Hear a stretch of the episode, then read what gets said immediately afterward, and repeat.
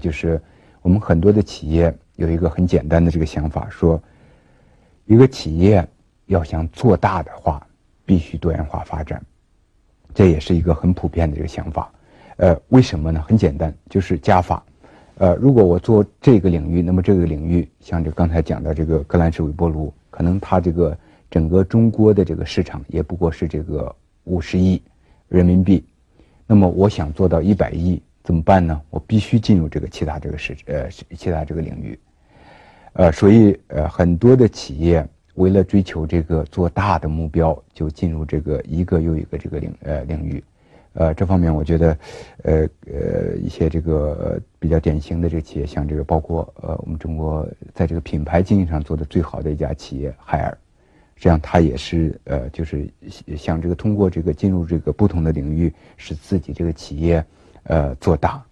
但是呢，就是呃，我我我所想强调的是，呃，一个企业要想做大，并不一定要追求这个。呃，追求这个呃，要要进入这个多元多元的这个领域，不一定要进入这个很多的领域。看一下世界上做的最好的，比如说那些品牌最有价值的这个企业。呃，我为了这个准备，呃，我呃品呃成功品牌这个课程，我曾经这个呃就就这个呃国际及国内的这个呃品牌这个他们的价值呢，做了一些资料这个收集。呃，我们看这个世界范围的这个世界品牌，就是品牌价值最高的这些企业，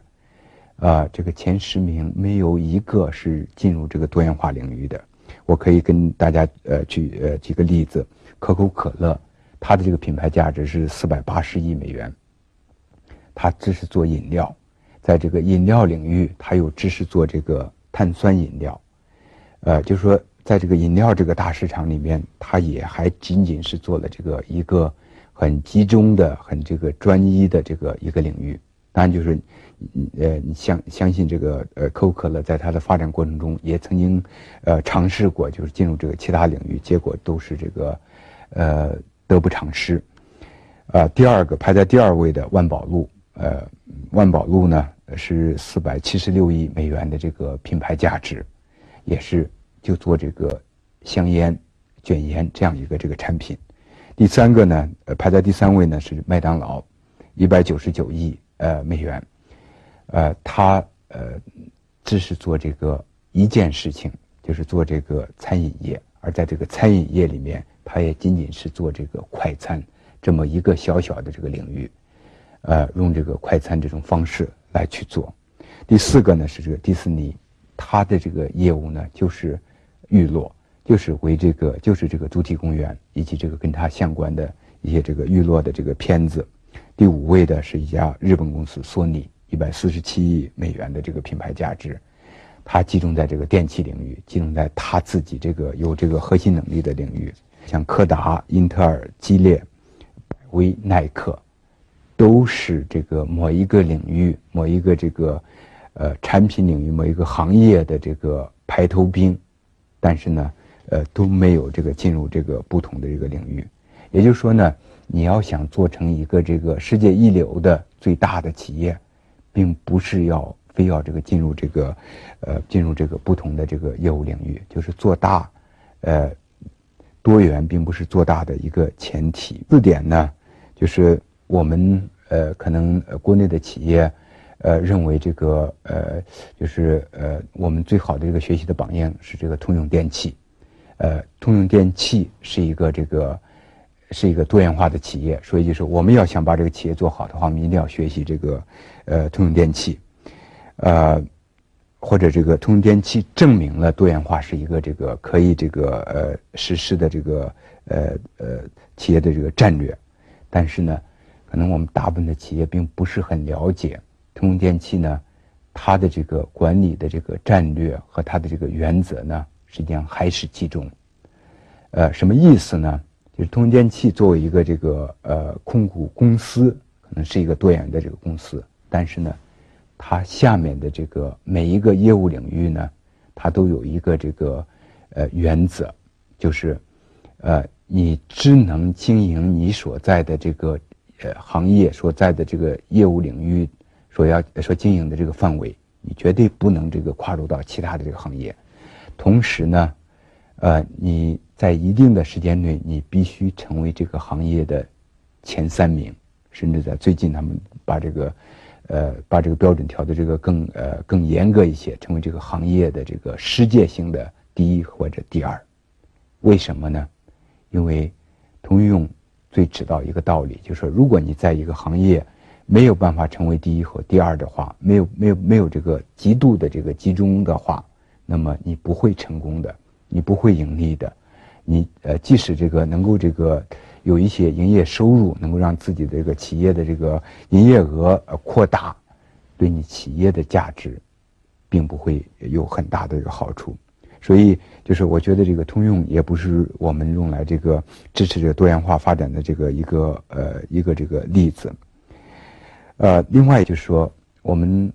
进入这个不同的领域，那么我们可以这个。发挥一定的这个协同效应，也就是说呢，呃，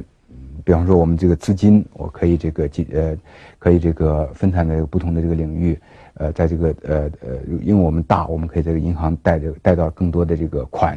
呃，这样的话，我们每个业务都能够得到这个更呃好的这个支持，呃，或者说这个我们呃掌握某一个特定的这个资源，这个特定资源，我们可以在这个不同的领域去这个应用，但是实际上。呃，真正的这个呃协同效应的这个呃呃发挥呢，实际上是相当相当的这个困难。呃，也就是说呢，呃，我们可以问一下我们自己的这个个人的经验，就是一个企业两个不同的部门，如果你要想让它协调起来的话，都是一件相当困难的事情。我想，我们每一个做这个管理者都会有过这样的这个让我们觉得头疼的，这两个部门就是很很近的，呃，也也不是很复杂的事情，但是要想让他们做成一件事情，有一个合力都很困难。那么，何况是我们是分散的这个不同的这个业务领域，不同的这个，呃呃，不同的这个产品，又有这个不同的这个目标呢？所以，这个协同效应呢，通常也不是这个，呃。呃，就是我们发展多元化的这个一个好的这个理由，所以我也想这个再举一个这个例子，来说明就是多元化的这个陷阱。呃，大家呃都知道这个戴姆勒奔驰公司，呃，在它这个跟这个克克莱斯勒呃合并之前，呃之前的这个情形，就是戴姆勒这个公司呢，呃是这个汽车行业里面一个这个很优秀的公司，有这个一百多年的这个历史。呃，它的规模也很大，呃，有以这个德意志银行是它这个主要这个股东，所以呃，从这个呃所有的方面呢，应该说是呃它最有这个多元经营的这个资格。但是呢，这个公司呢，长期的发展呢是在这个汽车领域，呃，所以在在这个汽车领域呢，它占有这个相当好的这个地位。到是到了这个上个世纪八十年代呃中期的时候呢。呃，他的一个一任这个新任的这个老总叫 Reuter，呃，他有了一个新的这个远景目标，就是他有一个这个看法，一个基本的观念，就是他认为这个在汽车这个领域呢，再发展下去，呃，实际上是没有这个呃很呃很大的这个发展空间了。汽车行业他当时认为是一个夕阳行业，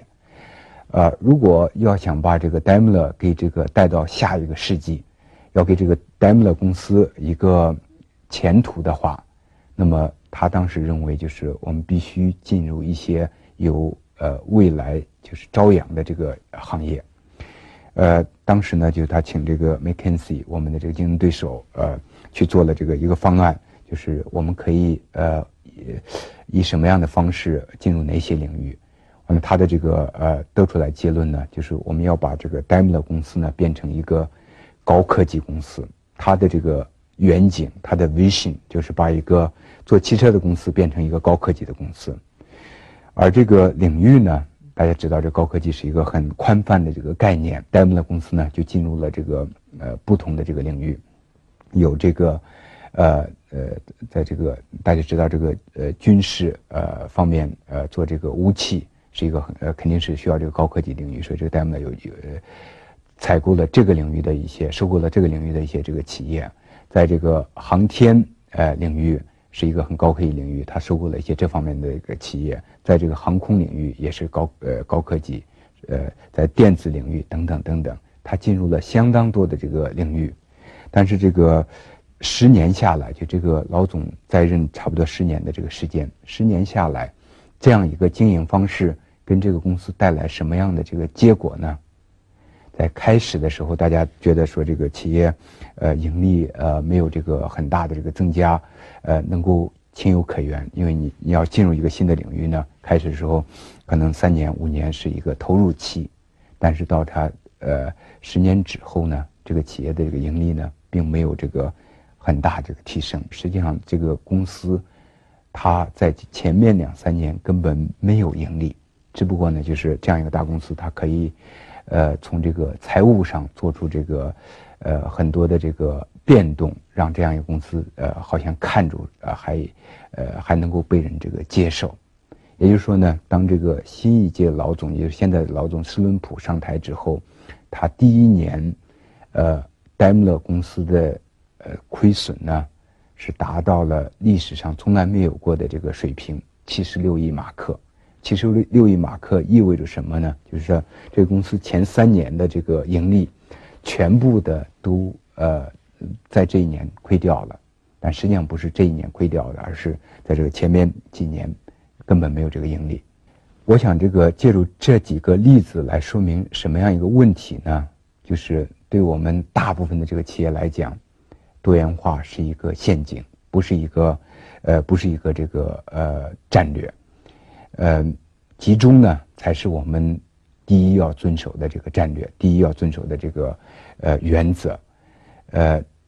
这样我们这个企业才能够这个有这个呃好的发展。当然，我不是绝对的这个反对这个企业，呃呃进入这个一些这个其他的这个领域，但是我们首先要问自己的呃一个问题。呃，不仅仅是这个，呃，我新进入这个领域是不是一个机会，是不是一个市场机会？更重要的一点，是我们有没有能力管理一个多元化的企业？我们有没有能力管理管理一个多元化的企业？通用电气之所以能够这个在管理多元化企业能够成功，是因为它积累下来一套管理这种不同领域的这个呃手段，它积累了这个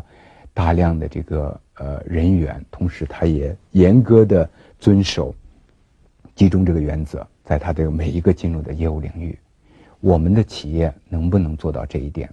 我相信呢，就我们大部分企业做不到这一点，所以对我们大部分企业来说，多元化不是这个呃一个我们应该走的这个路子，而是一个一个这个陷阱。